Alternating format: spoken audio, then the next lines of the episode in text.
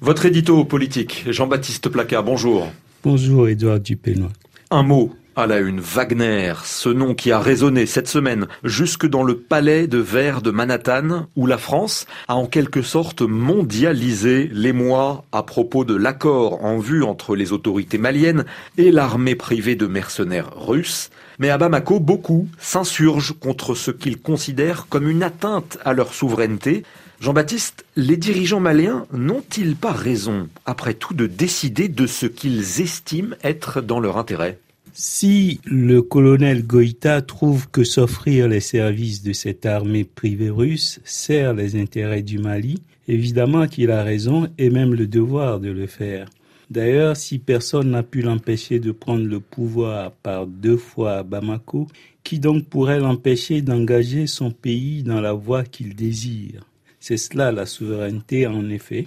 Mais l'indépendance d'un pays se proclame un jour, puis s'assume ensuite et le besoin de rappeler que l'on est indépendant trahit souvent le fait que l'on a soi-même oublié d'assumer la dite indépendance. Jamais l'on entend les Capverdiens répéter qu'ils sont une nation indépendante, pas plus que les Botswanais, les Namibiens, les Ghanéens. C'est à la manière dont les dirigeants conduisent leur pays que l'on réalise à quel point ils assument leur souveraineté. Pourquoi alors cette décision souveraine du Mali gêne-t-elle tant la France et même l'Europe? Sans doute parce que solliciter des mercenaires pour un État souverain n'est pas un acte banal sans conséquence. Il est évident que les dirigeants français ne peuvent pas imaginer leur armée côtoyant des mercenaires au Mali qui ont été échaudés et à qui il a fallu un bon quart de siècle pour expier le fait d'avoir collaboré au Rwanda avec une armée régulière qui deviendra ensuite génocidaire. C'est donc le droit souverain de la France de prévenir qu'elle laissera le Mali face à son destin